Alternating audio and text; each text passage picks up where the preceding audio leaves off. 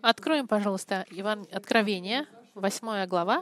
Сегодняшнее послание называется «Семь труб Откровения». И я зачитаю вам восьмую главу, чтобы окунуться в контекст сегодняшний.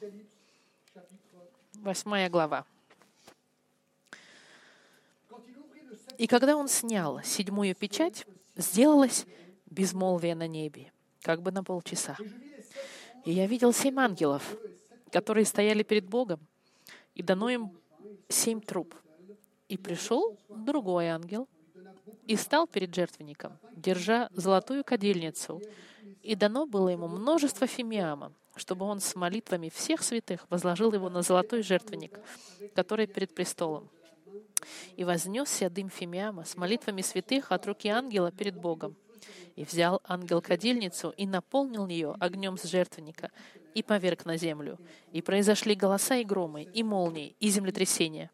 И семь ангелов, имеющие семь труб, приготовились трубить. Первый ангел вострубил, и сделались град и огонь, смешанные с кровью, и пали на землю. И третья часть деревьев сгорела, и вся трава зеленая сгорела. Вторая труба. Второй ангел вострубил, и как бы большая гора, пылающая огнем, низверглась в море, и третья часть моря сделалась кровью. И умерла третья часть одушевленных тварей, живущих в море, и третья часть судов погибла. Третий ангел вострубил, и упала с неба большая звезда, горящая подобно светильнику, и пала на третью часть рек и на источники вод. Имя этой звезде — Полынь. И третья часть вод сделалась полынью, и многие из людей умерли от вод, потому что они стали горьки. Четвертый ангел вострубил, и поражена была третья часть солнца, и третья часть луны, и третья часть звезд, так что затмились третья часть их, и третья часть дня не светла была, так, как и ночи. И видел я, и слышал одного ангела, летящего посреди неба и говорящего громким голосом, «Горе, горе, горе живущим на земле от остальных трубных голосов трех ангелов, которые будут трубить». Да благословит Господь сегодня Слово Свое. Несколько, немножко давайте с вами просмотрим. Если вы не были с нами эти последние несколько недель, мы с вами в 95 году после Господа Христа. И апостол Иоанн в тюрьме на острове Патмос за свою веру. И он получает откровение, видение от Бога о конце времен. И это видение становится книгой откровения, последней книгой Библии. В этом видении Господь на своем троне, на, на небесах, на престоле, и он дает Господу Христу, Сыну Своему, книгу в форме рулона, запечатанного семью печатями. Эта книга э, свидетельство собственности, сертификат собственности э, земли, а также гнев Божий, который Господь изольет на землю. И когда Иисус заберет владение земли у Люцифера. Иисус берет книгу и начинает э, вскрывать печати. И каждый раз, когда печать вскрыта, начинается взрыв ярости Господа против людей и против Антихриста. Эти, этот суд начинается в шестой главе Откровения и продолжается до девятнадцатой главы. Этот период семи лет называется периодом великой скорби. И этот период, друзья мои, будет настолько ужасный, что Иисус сам сказал в 24 главе, 21 стих, «Ибо тогда будет великая скорбь, которая не была от начала мира до ныне и не будет».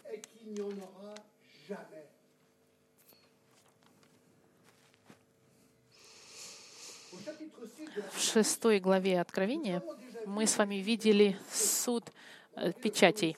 Помните, первая печать — это ложный мир, установленный Антихристом, который сможет, сможет ложный мир сотворить через дипломатию в течение трех с половиной лет до того, как он начнет свое царство террора на планете.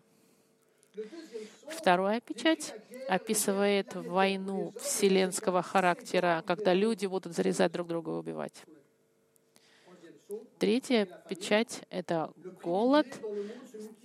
Цена пшеницы увеличится, помните? И люди будут умирать от смерти, от, от голода. Четвертая печать описывает смерть. И мы видели, что четверть населения Земли погибнет. И мы подсчитали, что приблизительно 2 миллиарда человек умрет от, от голода, животных диких, которых мы предположили, что это крысы, которые будут разносить болезни, и от войн. 2 миллиарда человек погибнет.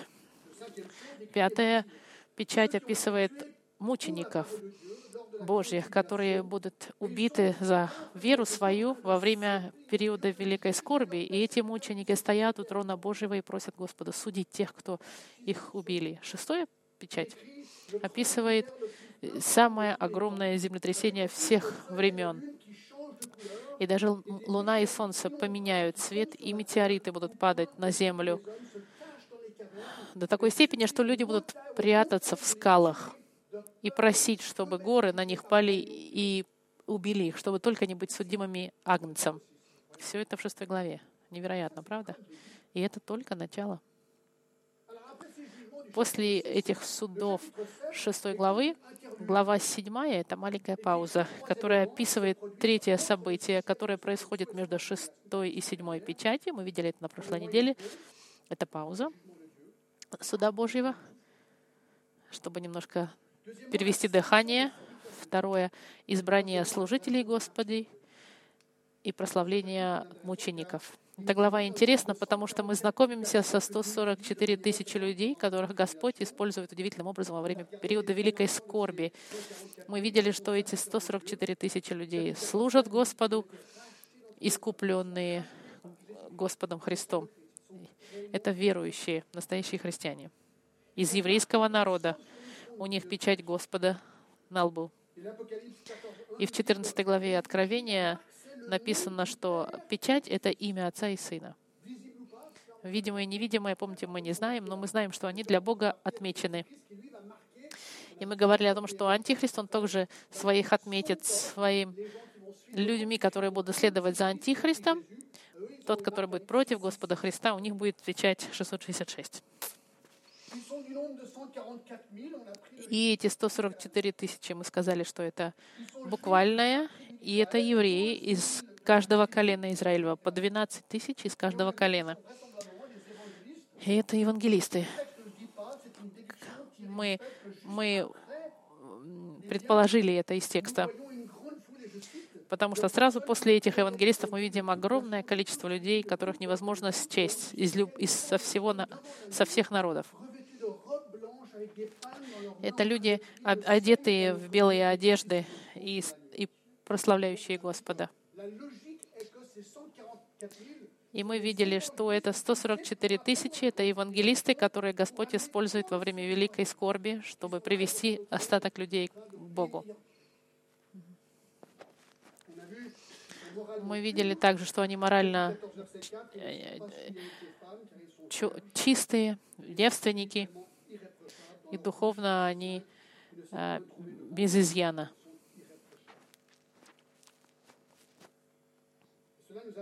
И это нас приводит к восьмой главе, семь труб откровения. Пауза прекратилась, и продолжается суд Господа. И восьмая глава описывает этот седьмую печать первый стих. «И когда он снял седьмую печать, сделалось безмолвие на небе, как бы на полчаса». Вот это интересно. Шест, шестая глава нам дала первые шесть печатей, и в восьмой главе мы наконец-то видим последнюю печать, потому что эта последняя печать к себе э, несет семь труб. Это знаете, как матрешки русские. В каждой матрешке другая матрешка. То же самое. Седьмая печать. Внутри этой печати семь труб. И, в, и внутри седьмого, седьмой трубы будет чаши. Седьмая печать очень важная, потому что в ней семь труб и семь э, чаш, еще четырнадцать э, чаш гнева, скажем так, от Бога. Кто открывает? Это Иисус открывает эти печати на, на, на книге, рулоне, которую получил от Бога. И мы видим интересную вещь, что здесь сделалось безмолвие на небе. Это очень э, любопытно. Безмолвие, тишина. До этого, помните, мы видели хаос на, низе, на земле. Мы также видели, что все небо было, оно прославляло Господа. И вдруг все прекращается и тишина.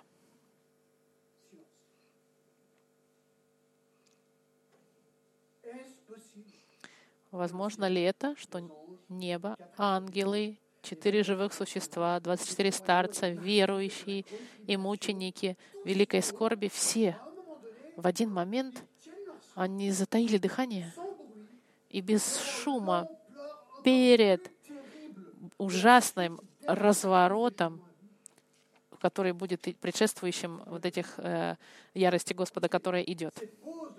Эта пауза получасовая имеет драматический эффект, потому что она показывает читателю, что еще хуже вещи будут происходить, еще страшнее. И это правда. Как, как будто бы весь план Бога на конец, на, на, на конец света, он вдруг раскрылся. Понимают ли те люди, которые на небесах, они просто затаили дыхание, зная то, что будет, предшеств... Э, что будет следовать за этим. Друзья мои, и это должна быть наша реакция тоже. Смотря эту главу, я не знаю, как вы реагируете, у меня перехватывает дыхание, и мне, с одной стороны, очень это все интересно, с другой стороны, я говорю, что же происходит? Подумайте, это суд, великий суд Бога. Это как происходит, это как если бы увидели перед собой о, несчастный случай, ужасный, смертельный. Нечего сказать, вы просто в шоке. Почему полчаса? Цифра 30 очень часто ассоциируется в Библии с, со скорбью, как э, люди 30 дней скорбили по Моисею, например, когда он умер. Вторая глава. «И я видел семь ангелов, которые стояли перед Богом, и дано было им семь труб». И слово для труб описывает серебряную трубу, как римляне использовали, римские воины использовали, римляне. Они отличаются, они отличаются от труб Божьих. Это специальные трубы для ангелов. И сразу же вспоминается, правда, история Ерихона в Джошуа, 6 глава, когда они ходили вокруг города и трубили в трубы семь раз, и в семь дней, потом в седьмой день они семь раз обошли и протрубили, заявляя о суде Божьем. Они все трубили, и все э, стены Ерихона обрушились. Это, эти трубы нам дают идею, что трубы сообщают о суде Божьем. Раньше трубы как бы заявляли о войне против врагов. Войны и суд. Четвертый, третий, четвертый стих. «И пришел другой ангел и стал перед жертвенником, держа золотую кадильницу, и дано было ему множество фимиама, чтобы он с молитвами всех святых возложил его на золотой жертвенник, который перед престолом.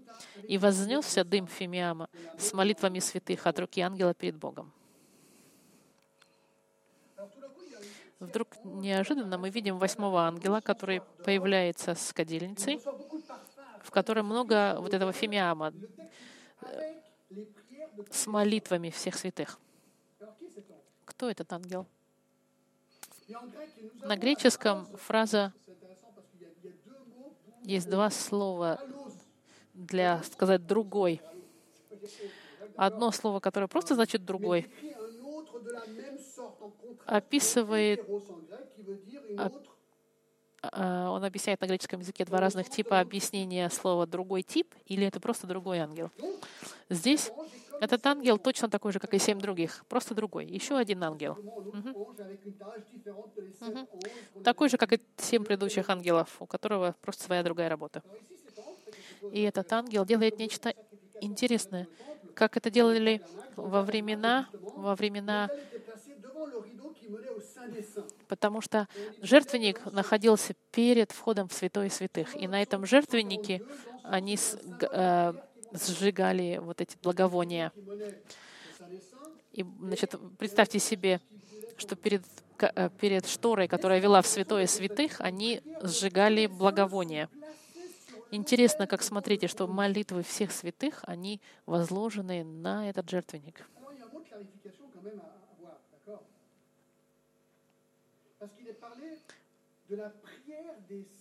Потому что здесь говорится о молитве святых. Я бы хотела на этом обратить внимание, что значит святые. Я вам хочу сказать людям, особенно которые из католического э, э, веры или из православной, я бы хотела сказать, святые, это не значит, совсем не значит, что это умершие люди, которых заявили, что они святые. Потому что в этих религиях люди говорят, что святые — это те, которые умирают, а потом вы им молитесь, и, и они потом перед Богом молятся, и вы от них получаете ответ. Нет, совсем нет, это не то. В Библии очень четко сказано, что святые — это христиане, рожденные свыше и живые сегодня на земле. Например, во втором послании к Коринфянам, 11 э, глава, первый стих. Нет, это не здесь.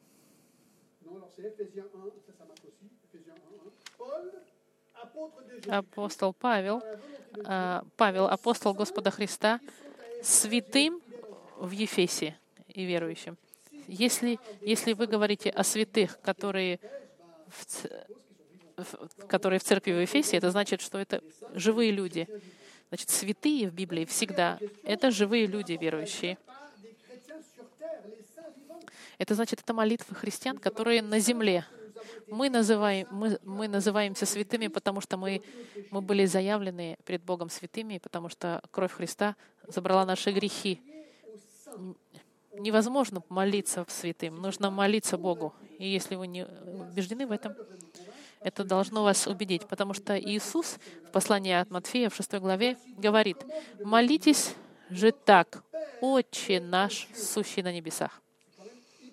Это очень ясно что кому мы молимся? Отцу, сущему на небесах, и не каким-то там святым.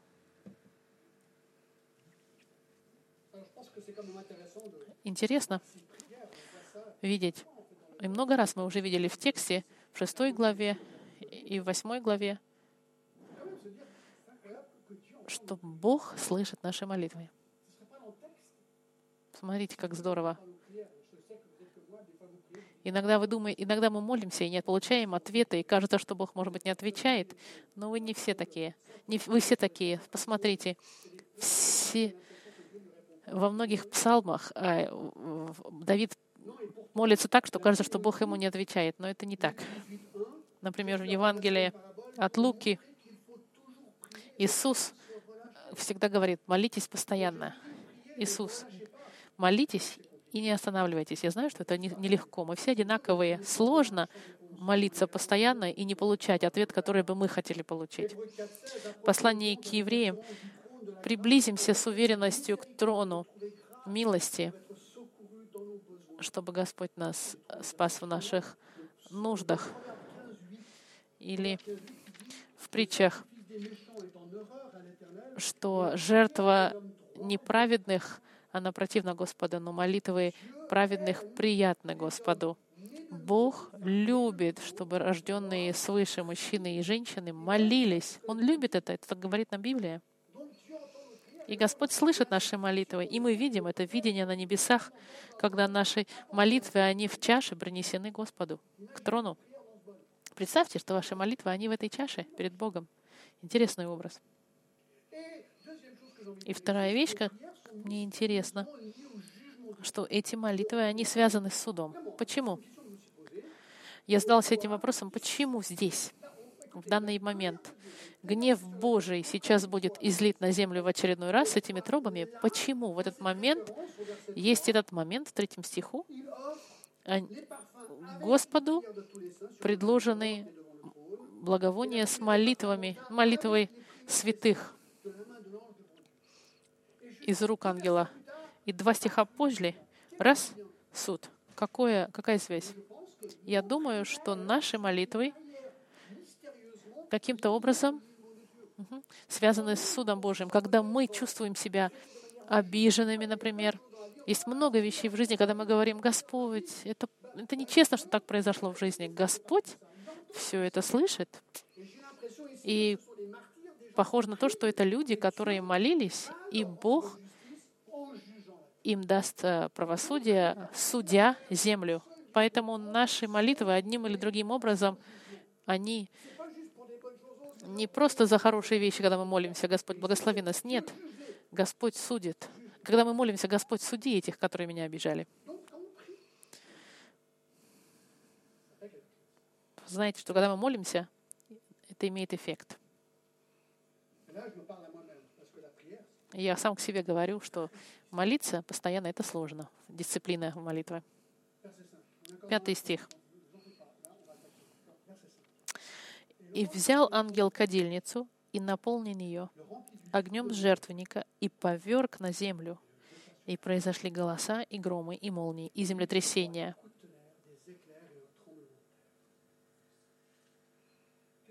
Что происходит? Это связано с... Мы, вот эти действия ангела, оно связано с старозаветной традицией, данной в Левитикусе, когда,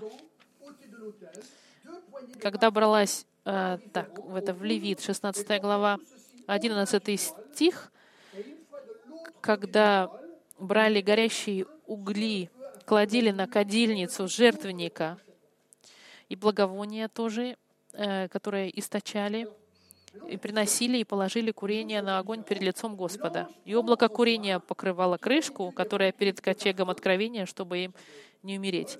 И они брали кровь и покрывали. В общем, целая была система. Здесь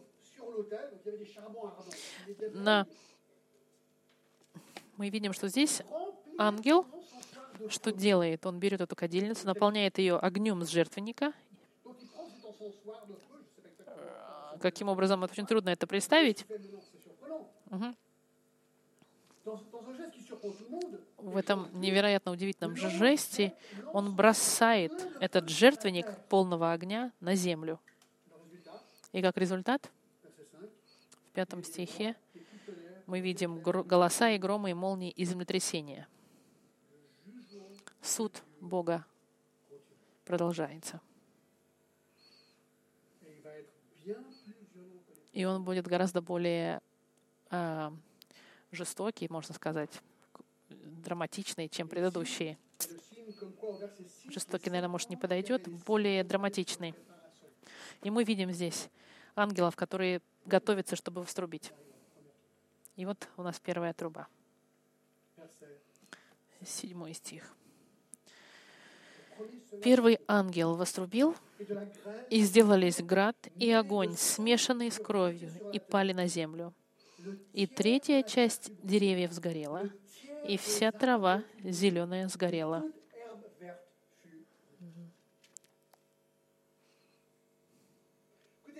Послушайте, этот стих, он отменный, потому что он нам говорит, что во время первого звука трубы треть земли будет сожжена, треть деревьев и треть всех зеленых трав. Давайте сейчас остановимся и просто представим себе это. Представьте наш глобус в небесах, который мы видим в космосе, планета. И представьте теперь, что треть всего зеленого будет сожжена. И если вы хотите подумать о экологической катастрофе, это вот как раз перед нами сейчас. Я думаю, что это должно нас заставиться. Мы вернемся к этому стиху, и это заставляет меня задуматься об экологии. Это теме, которая сейчас повсюду обсасывается. Постоянно говорят о климатическом этим, об, об, о потеплении глобальном, так называемом. Везде обо всем говорят об экологии. И люди начинают бояться, потому что все боятся, что та планета перегреется и, и приводит нас к что, что это перегревание якобы так называемой планеты принесет конец света. Во Франции Никола Юло, он стал символом этого движения. Этот министр экологического перехода, он в, в, в прошлом году э, ушел своего поста, потому что сказал, что Франция не занимается экологией. И вдруг неожиданно сейчас экология стала самой важной целью, прямо идолом и богом всего века. Мы, конечно же, и согласны вот с чем, что человек не очень хорошо заботится о планете. Мы должны искать решение проблеме загрязнения. Хорошая идея. Нужно делать все для того, чтобы наша планета хорошо управлялась, чтобы каждое поколение могло жить и радоваться. Но нужно иметь правильную перспективу, потому что сегодняшние проблемы человека, они минимальные в сравнении с тем, что Господь сделает с землей. Хаотические экологические катастрофы, которые творит Вселенная, сам устроит. Библия нам описывает, что в начале, в книге Бытия, Бог сотворил землю и со всей жизнью на ней. Господь дал человеку землю, чтобы человек ее возделывал и подчинял творение себе. Господь благословил и сказал, плодитесь и, расп... и размножайтесь, и наполняйте землю, и доминируйте над птицами, и животными, и рыбами, всем, что на земле. Помните, Он сотворил мужчину и женщину и дал им привилегию между всеми творениями. Он им дал это право доминировать землей. Они стали э, ответственными за землю. И явно, что мы должны э, быть э, как бы ответственными, как мы относимся к своей земле. В Старом Завете Господь сказал евреям, что вы должны шесть лет снимать плоды а седьмой год оставлять плоды на полях и не собирать их, чтобы восстановилась земля. Эта заповедь была дана для того, чтобы земля могла отдохнуть и продолжать приносить пищу.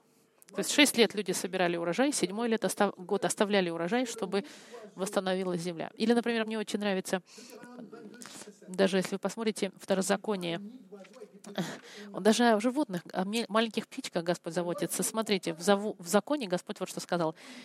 Если попадется тебе на дороге птичье гнездо на каком-то дереве или на земле с птенцами или с яйцами, и мать сидит на птенцах и на яйцах, то не бери матери вместе с детьми. Мать отпусти, а детей возьми, чтобы тебе было хорошо и чтобы продлились дни твои. Посмотрите, как детально Господь заветится даже о птичках. И Господь сказал, бери яйца, птенцов, мать оставь, чтобы дальше про, про, про размножалось. Господь нам дал все, что нам нужно на земле, чтобы мы могли жить, питаться, одеваться и жить. У нас есть все на планете на этой.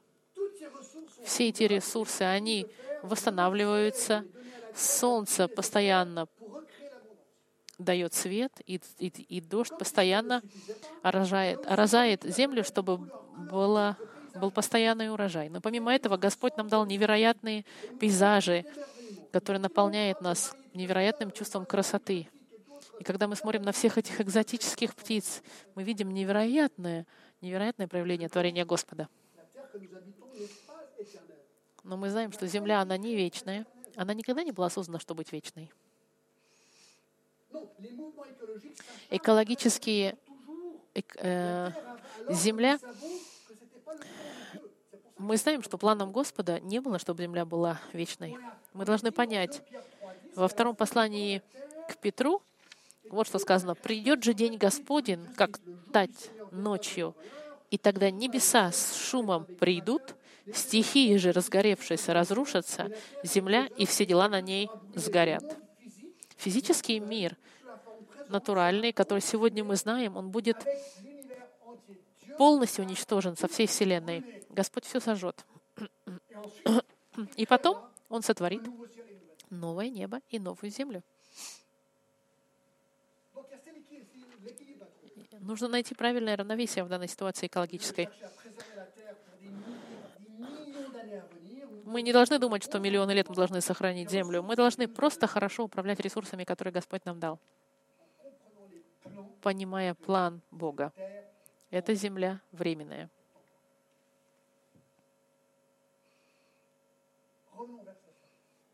Возвращаемся в седьмой стих.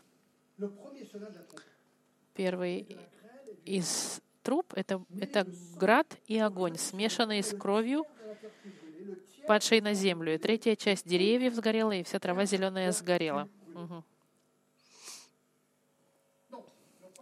Первый ангел протрубил. Мы видим, что град и огонь, смешанные с кровью, на землю попадали. Представьте себе. И просто представьте, что люди будут видеть. А? Надеюсь, ну, я-то знаю, что нас уже не будет на земле всех. Но посмотрите, что люди увидят. Сначала град. Ну, мы все видели град. Я не знаю, какой самый большой град вы видели. Может, я вот такой видел по размеру. С маленькую абрикос. Увидим мы позже в одной из чаш град будет, который весит килограммы. Здесь мы видим, что просто град — но не просто необыкновенный, это град. Смотрите, что там есть еще и огонь. Вы когда-нибудь видели град, смешанный с огнем? Я не видел. Но это не первый раз происходит в Библии. В Исходе, в 9 главе, 24 стих, был пример с фараоном. 9 глава, 24 стих. «И был град, и огонь между градом». Град весьма сильный, какого не было во всей земле египетской со времени населения ее. Можно представить себе гром молнии какие-то. Молнии нет, он говорит огонь. Как Содом и Гамора, наверное, помните? Огонь, который с небес сошел и весь сжег город. Но обратите внимание, что ангел уже бросил огонь до до 7 стиха. Уже был огонь на земле, и еще добавляется огонь. Но это еще не все. Посмотрите внимательно. Еще и смешанные с кровью. Но это жутковато. Представьте себе огонь, град и кровь, которые падают с небес.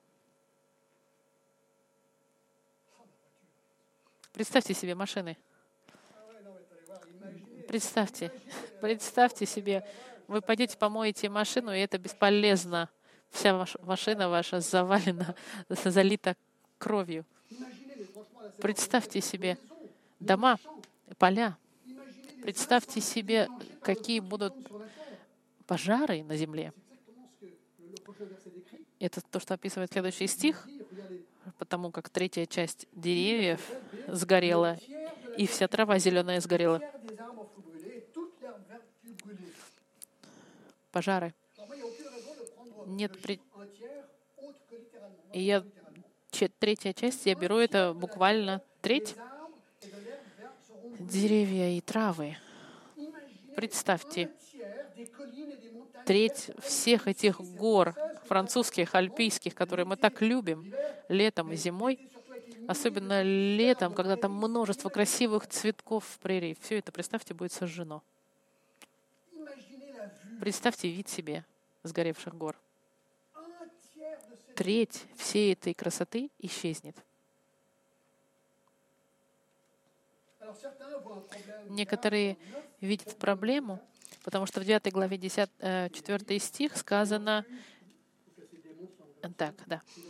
И сказано было ей, чтобы не делала вреда траве земной и никакой зелени, и никакому дереву, а только одним людям, которые не имеют печати Божьей на телах своих. Это в 9 главе. Как это можно сопоставить?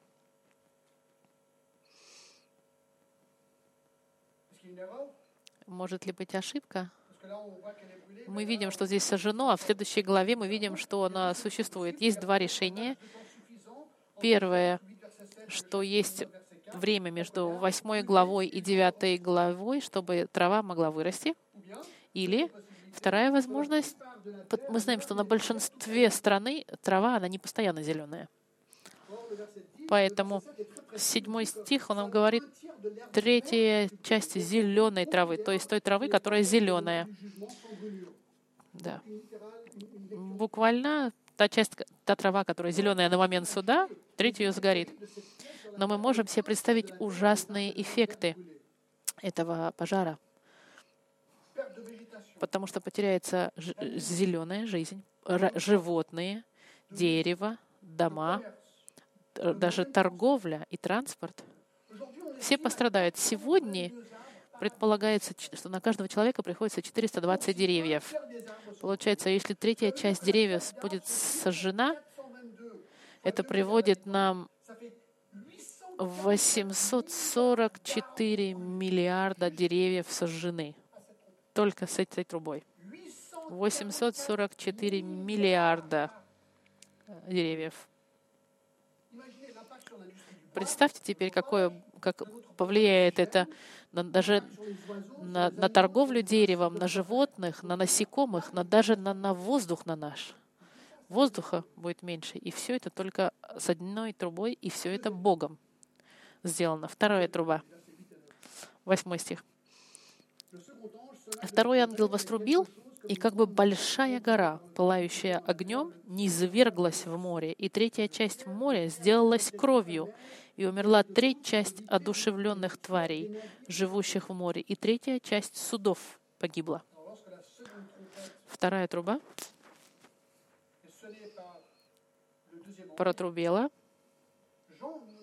И Иоанн нам описывает нечто похожее на большую гору горящую. Обратите внимание, что это не гора, что написано, что и как бы большая гора, которая горит и падает в море. Это может быть похоже на большой метеорит, который по форме похож на гору. Конечно, можно задаться вопросом, бывают ли метеориты похожие на гору. Я лично не видел, но это возможно. Почему? И это очень интересно, потому что мы только на этой неделе получили какую информацию, что 1 января 2019 года НАЗА увидела ультиматюль. Ультиматюль — это объект небесный, который похож, представьте себе, на кеглю. 20 километров длиной. Этот ультиматюль это, — это самый отдаленный объект, который можно, можно увидеть. И он находится на 6,4 миллиарда километров от Земли. И они увидели этот объект, который они предположили 20 километров, похожий на кеглю. Метеорит в форме кегли. Я себе сказал, если в восьмой главе, в восьмом стихе написано,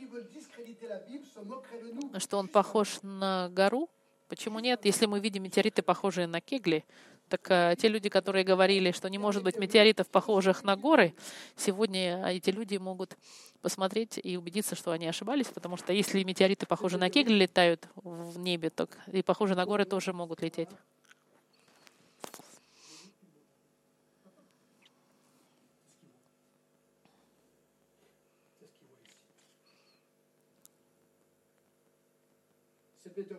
Этот метеорит упадет на Землю, и как только он войдет в атмосферу, это огромное количество огня, которое упадет в море. Посмотрите, сколько фильмов было с таким сценарием в Голливуде. Только здесь это по-настоящему. И здесь Брюс Уиллис не будет присутствовать, чтобы, чтобы приземлиться на астероид, чтобы взорвать его и таким образом от его курс, чтобы в сторону отошел. Нет сегодняшней формой коммуникации весь мир увидит этот метеорит огромный. И результат? Треть часть моря сделалась кровью, треть часть изуществленных тварей умерла, и третья часть судов погибла. Самый большой океан в мире — это Тихий. Он покрывает третью часть Земли. И мы видим, что третья часть станет кровью, как если бы весь Тихий океан вдруг стал кровью. Вся жизнь в этом море умрет. Если вы когда-нибудь видели на этой неделе тунец красный, самый дорогой тунец в мире, был выловлен и продан в Токио, знаете, за сколько? За 2 1,8 миллионов евро за одного тунца красного. В этот день не будет никаких тунцов уже точно. Почему? Потому что это будет кровь, и все умрет. Ну, треть.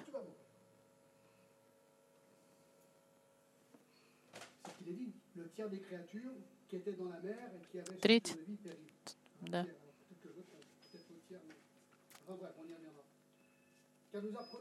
И мы также видим с вами, что треть судов будет уничтожена.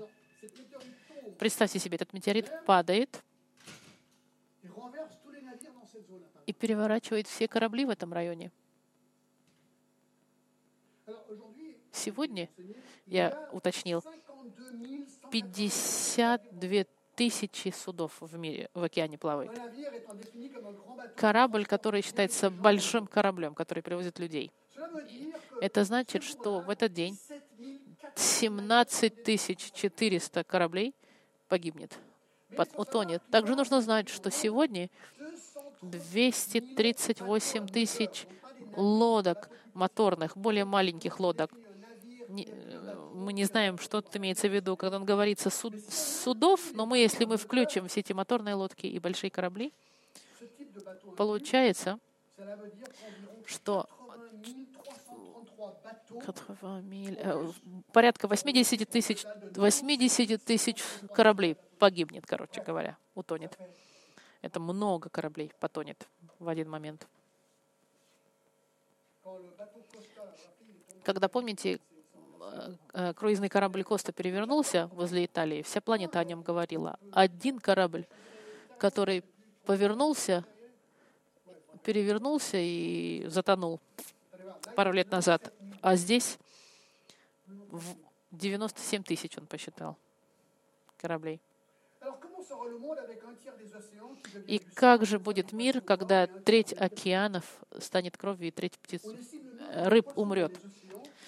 В океане примерно столько же, сколько и деревьев. 400 рыб на человека.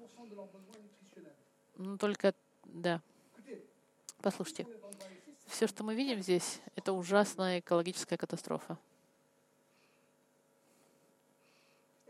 Знаете ли вы, я не знал, что большинство воздуха, который мы дышим, происходит от водорослей морских. Морские растения, они производят между 70 и 80 процентов воздуха. Представьте теперь себе на воздух, на, на возможность дышать воздухом в, те, в то время, когда треть водорослей погибнет. Позитивное здесь, что воды, пока питьевые, они до третьего, до третьей трубы, они еще не тронуты. А теперь с вами посмотрим третью трубу.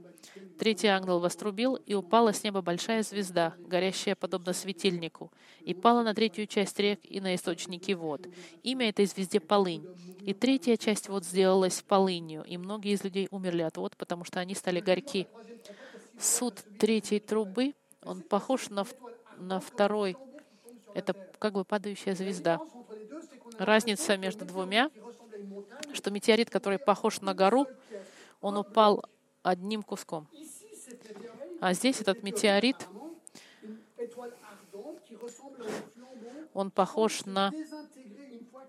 Он, получается, что она как бы упала и рассыпалась, что ли. И таким образом получается, что она пала, рассыпалась на разные части, на, много, на множество кусочков, и треть, получается, реки здесь так он описывает, сколько сейчас э, рек на планете. И пала на третья часть рек и на источники. Представьте себе, получается, что треть или 55 из 165 рек в мире будут не, невозможны к использованию. Треть источников воды питьевой будут загрязнены.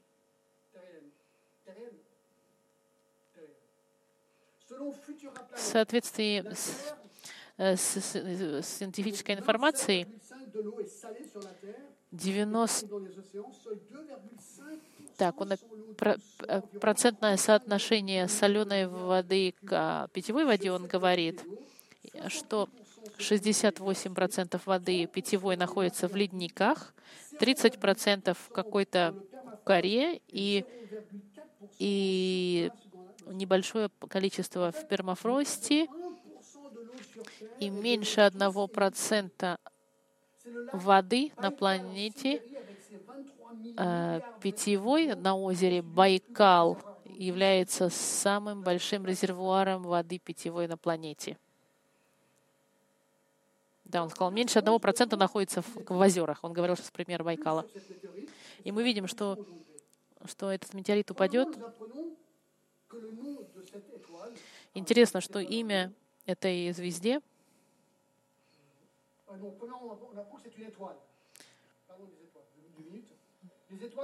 Смотрите, он говорится о звезде. Звезда состоит из гидро, гидро, гидрогена и гелия. И в соответствии с э, страничкой интернета, которую я посмотрела, эти газы, они очень плотные, и они, и они нагреваются до высокой температуры. И, и эта сильная жара, она провоцирует атомную реакцию. получается, что 98% гелия и 2% гидрогена и, и мелочь там всякие другие элементы. Это вот такой примерно композит звезды. Что интересно, что эта звезда, у нее есть имя. Имя у нее полынь. Абсент э, по-французски. Абсент это, это очень популярный ликер в некоторых странах. Но Библия ассоциирует полынь как раз-таки с несчастьем. И он причисляет книги, когда полынь связана с коррупцией и неправедностью. И перечисляет книги, в которых во второзаконии полынь — это форма описать идолопоклонничество или результат идолопоклонничества. И в притчах а, разложение моральное кажется приятным, но результат у нее горечь. Полынь, горечь. Вот так, горечь.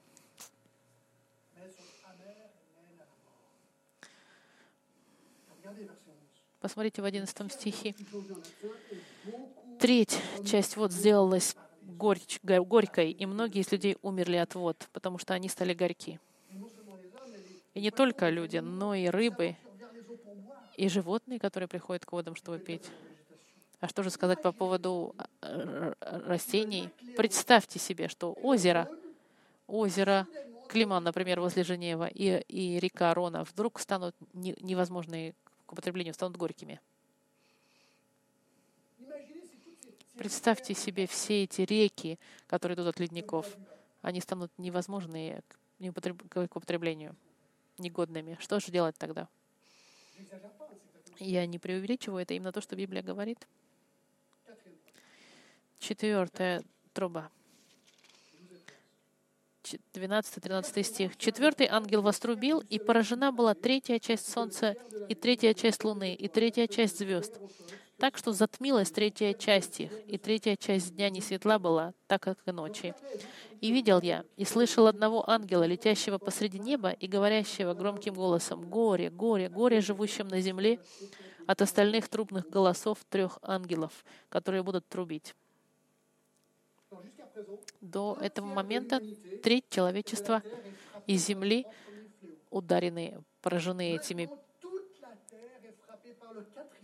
этими трубами. А сейчас вся земля, часть, третья часть Солнца, Луны и звезд потемнели. Это значит, что в один момент треть энергии солнечной исчезнет. Представьте себе мир который на треть уничт... уменьшится свет днем. Представьте только себе эффект на жизнь человека, измененную. Температура планеты изменится также, и будет и также это повлияет на производство сельского, сельскохозяйственное. И что интересно, что в 16 главе мы это увидим позже. Суд перевернут Потому что в тот момент солнце, сейчас солнце потемнело, а потом оно сильно начнет гореть и будет сжигать людей. И потом оно опять потемнеет до прихода, возврата Христа.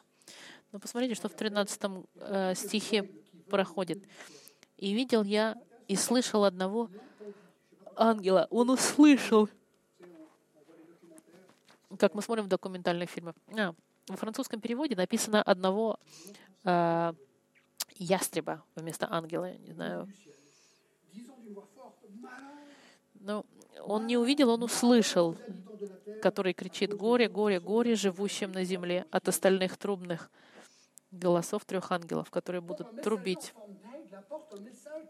Мы видим, что идет послание э, предупредительное о горе, которое пойдет на землю.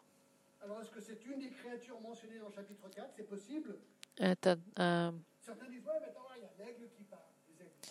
во французском языке в переводе это не ангел, а ястреб. Э, надо посмотреть в, в оригинальном переводе, что значит это слово. Но я знаю, что если в оригинальном тексте это даже было бы написано, что это орел или ястреб, мы знаем, что животные тоже говорили в Библии. Во-первых, змея говорила, во-вторых, осел говорил, но в-третьих, я вам хочу сказать, не лимитируйте Бога. Если Бог хочет, чтобы проговорил ангел или ястреб или орел, он проговорит. Что мы видим? Что он говорит? Горе, горе, горе живущим на земле. Не очень приятная новость, правда? Живущим на земле. Это очень а, точно. Те, кто на земле, вам большое горе. От остальных трубных голосов трех ангелов, которые будут трубить. Знаете, что хочет сказать? Он говорит фактически, вы еще ничего не видели, потому что худшее впереди, трижды худшее в отношении всех, еще трех труб. Мы с вами только четыре видели, еще три трубы. И он им как бы говорит, вы еще ничего не видели в сравнении с тем, что идет. То, что наступит, по-настоящему ужасно. Почему? Потому что следующая труба, пятая, освободит де- демонов. Какими вы себе их представите? Ужасных. Которые сейчас находятся в аду, и они будут освобождены, чтобы, чтобы пытать людей. На этом, в этой пятой трубе детали настолько точны и удивительны. Целая глава, девятая. И мы ее не сможем сегодня, конечно, посмотреть. Сегодня вам придется вернуться в следующее воскресенье. Но я вам дам предвкусие. Хм. Девятая глава. Пятый ангел вострубил, и я увидел звезду, упавшую с неба на землю. И дан был ей ключ от кладезя бездны. Она отворила кладезь бездны, и вышел дым из кладезя, как дым из большой печи. И помрачилось солнце и воздух от дыма из кладезя. И из дыма вышла саранча на землю, и дана была ей власть, которую имеют земные скорпионы. И сказано, и сказано было ей, чтобы не делала вреда траве земной и никакой зелени, и никакому дереву, а только одним людям, которые не имеют печати Божией на челах своих. И дано ей не убивать их, а только мучить пять месяцев. И мучение от нее подобно мучению от скорпиона, когда ужалит человека. Друзья мои, мы еще ничего не видели с вами по сравнению с тем, что грядет. Я закончу вот с чем. Несколько практических взглядов. Первое. Я не знаю, если вы были во время рождественского нашей э, службы, я задавался вопросом, Джон, веришь ли ты во все то, что ты читаешь? Веришь ли ты? Мы с вами смотрим настоящий фильм голливудский. Неужели Неужели это может быть правдой? Похоже на Голливуд, правда?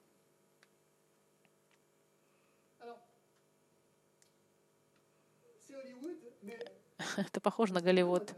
Но что интересно, то, что мы сегодня с вами видели, это в, в книге, самой продаваемой книги всех времен народов, в книге, которая называется Библия. и в последней книге. А потому как мы с вами изучаем эту книгу строка за строкой, и мы только констатируем то, что в ней сказано. И это очень важно. Как же это может быть, если это правда все? Потому что все, что мы видели с вами, все это подготавливает возвращение Христа. И вопрос, который мы задаемся, откуда ты знаешь, что Иисус вернется? Потому что пророчества об этом говорят. Но откуда ты знаешь, что это исполнится? А вопрос, ответ простой. Пришел ли Иисус в первый раз, когда пророчества говорили? Да. Все пророчества в Старом Завете, которые говорили о том, что придет Спаситель, а, исполнились ли они? Да. Люди в Старом Завете помогали ли все? Нет, но они знали, что идет Спаситель. И когда Спаситель пришел, он исполнил все условия пророчеств во всех деталях, включая до города, где он должен родиться. Все это исполнилось в приходе Христа. И логика простая. Если первый приход Христа исполнился, почему я буду сомневаться в пророчествах о втором приходе, о возвращении Христа? Сама логика заставляет нас задуматься о том. И Библия, она логическая. В ней все очень просто и понятно, и последовательно. И первое, что мы должны из этого для себя понять, что Господь хранит свои обещания. Он Бог, Он на своем троне, и Он точно знает, что будет. Когда было сказано «горе, горе, горе», потому что еще три других трубы идут, они настанут, потому что Господь исполняет свои обещания. Второе. Очень важно то, что я вам скажу. Иисус нас любит. Потому что после этого, когда ты скажешь, О, вау, как это жестко, весь этот суд. Нет. Вы знаете прекрасно самое известное из тех Библии, ибо так возлюбил Бог мир, что Он отдал Своего Сына Единородного, чтобы каждый, кто в Него верил, не погиб, но имел жизнь вечную. Да, Бог, Он Бог, который судит грех, и будет великий суд в конце времен. Но мы с вами сейчас в милости, и Господь вас любит, и Он дал Господа Христа, чтобы тебя спасти и избавить от того, что грядет. Потому что то, что... И это было бы сумасшествием сказать, не надо, я не верю. Не хочешь принимать, не хочешь прощения от Бога, не хочешь быть восстановлен Богом, который все это сотворил, я хочу. Господь изменил мою жизнь, когда мне было 19 лет. Он может изменить и твою. Обратись к Господу. Скажи, что ты грешник. Прости мои грехи. Ты умер и воскрес. Прости мне мои грехи. И Господь тебе их простит. Не уходи отсюда, пока ты не будешь уверен в том, что ты прощен. Третье. Наши молитвы, они услышаны Богом не забудем и не прекратим молиться. Четвертое. Давайте заботиться о земле.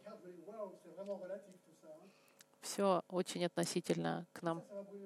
Все, что мы сейчас видим, это сгорит. Но мы все равно должны заботиться о земле для, для будущего поколения, если Христос еще не вернется. Но пусть это не будет для нас идолом. Заботимся о земле, но не, не делаем из нее Бога. Пятое. Возвращайся в следующее воскресенье и пригласи друга. Карточку возьми церкви. И я вам приглашаю выйти, взять всем эти карточки. Ну, он про свою церковь говорит. Ну, делитесь своими друзьями, приглашайте их на изучение Библии, чтобы они тоже знали и спасались. И пригласите кого-то. Скажи, в воскресенье у нас послание, которое называется «Демоны. А, откровения». Ты должен услышать. Потому что людям очень интересно, откровение их интересует. Пригласите их в церковь. Приходи в церковь, пусть послушает. Возможно, им будет интересно познавать Слово Божье, так же, как и вам.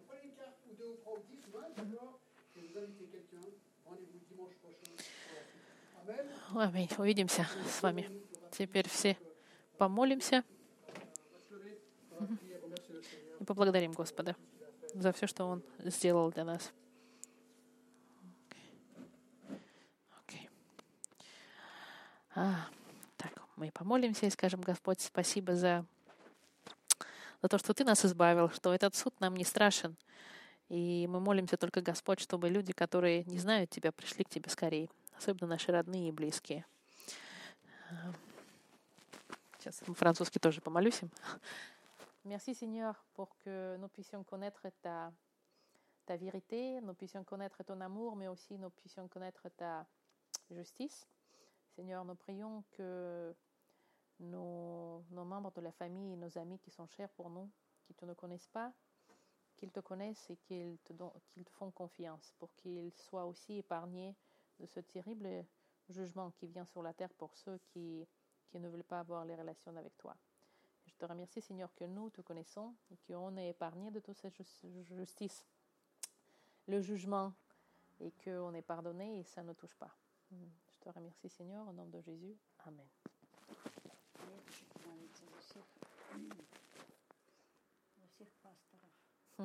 Maman, elle voudrait bien prier pour tous les pasteurs. Parce qu'il essaye de nous euh, expliquer la Bible qu'on ne connaissait pas et c'est incroyable le travail qu'ils font. Que à travers eux, nous avons l'opportunité de connaître la parole de Dieu. Et je remercie, Seigneur, pour les pasteurs à travers qui nous puissions connaître sa parole. Amém.